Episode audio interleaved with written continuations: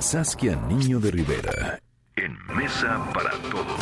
Saskia, la presidenta, la directora general de Reinserta, Saskia Niño de Rivera. Las cárceles son temas siempre contigo en esta Mesa para Todos y ahora tendríamos que tenerlas bajo la lupa también a propósito del COVID-19. Saskia, ¿cómo estás? Se te olvidó decir que soy tu colaboradora favorita. Bueno, eso ya lo damos por entendido. Eso es una obviedad, Saskia. ¿Cómo ves las cosas?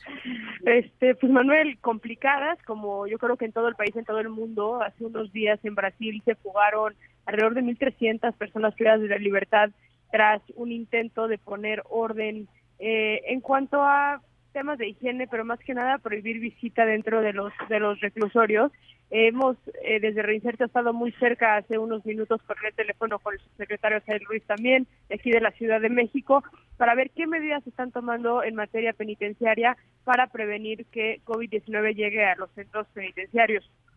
Manuel, es un tema muy complejo porque implica muchas cosas. Uno, que tenemos que considerar, y para mí es más importante, es México tiene un problema, el cual tú y yo lo hemos platicado en este espacio muchísimo, que es el autogobierno en las cárceles, lo cual hace complicado tomar medidas eh, inmediatas y, y, dado a que eso implica, por ponerte un ejemplo, eh, se cierran las visitas en las cárceles. Si tú no tienes control del penal, puede que se te amotinen los internos o las internas por no querer que no haya visita dentro de las cárceles, siendo esta quizá una medida que se tenga que tomar. Quintana Roo, por ejemplo, y Ciudad de México están dividiendo población y están dividiendo, por ende, eh, visitas. Eh, justo platicaba con Asael, le están dando un día visitas a la población eh, procesada, por ejemplo, luego a la sentenciada. También ya tomaron medidas, por ejemplo, de que personas mayores de 60 años no pueden ingresar a los centros de reclusión, que eso también ayuda mucho porque son muchas las personas mayores quienes visitan a sus hijos, a sus seres queridos adentro de la, de la, de la cárcel. Estamos trabajando muy cerca también con el gobierno de Nuevo León, de Ciudad de México, de Estado de México y de Quintana Roo para asegurar que los niños y las mujeres embarazadas especialmente no les falte nada, Manuel, en esto que parece que va a ser una jornada muy larga donde las medidas van a ir eh, en incremento y donde eventualmente va, va, va, va, a tener que haber un entendimiento por parte de la población penitenciaria que van a tener que dejar de recibir visitas por lo menos un par de, de, semanas, lo cual es muy delicado, Manuel, porque pasan cosas como, por ejemplo, el autogobierno quiere decir también que hay mucha corrupción.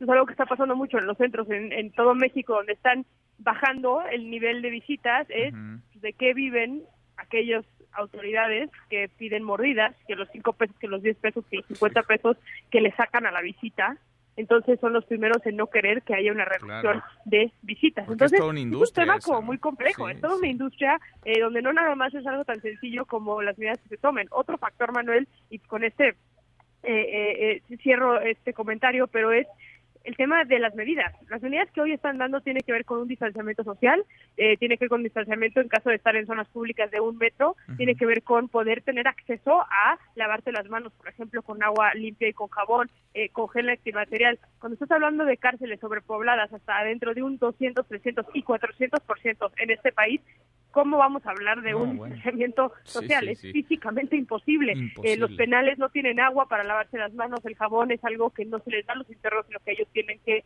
eh, tener algún familiar que les dé dinero para comprar o bien llevarles el, por fuera. Entonces hay muchas medidas que se tienen que tomar y a mí me preocupa que dé un caso en un penal porque es una población muy olvidada por este país y creo que puede ser muy peligroso. Sin duda. Un caso sería de rapidísima propagación, ¿no? Peligrosísima por esto que ya nos refieres no solamente el autogobierno, el cogobierno, sino pues la nula eh, separación entre los internos, el hacinamiento que hay en varias cárceles. Híjole, sería sería durísimo, Saskia. El higiene, el acceso a la higiene, ¿no? Aunque quieras lavarte las manos, está medio complicado, ¿no? Durísimo.